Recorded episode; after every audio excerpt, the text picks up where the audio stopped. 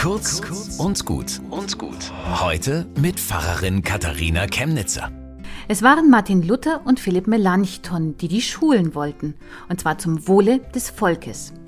Die Reformatoren kannten die Menschen und sie wussten, wie leicht man bei Leuten, die nicht lesen und schreiben und im übertragenen Sinn nicht bis drei zählen können, Ängste schüren kann, wie man sie aufhetzen kann, wie sie vernünftigen Argumenten nicht mehr zugänglich sind und wie leicht man sie beherrschen kann.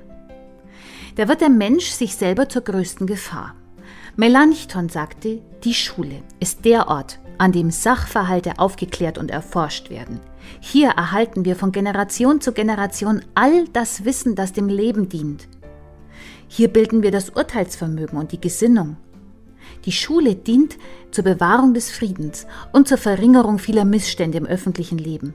Und darum sagt Melanchthon, mit der gleichen Haltung, mit der Gläubige in die Kirchen kommen, solltet ihr in die Schulen eintreten, denn auch hier geht man mit etwas Heiligem um. Das hat Melanchthon vor 500 Jahren gesagt. Ich halte es für brandaktuell. Bis zum nächsten Mal.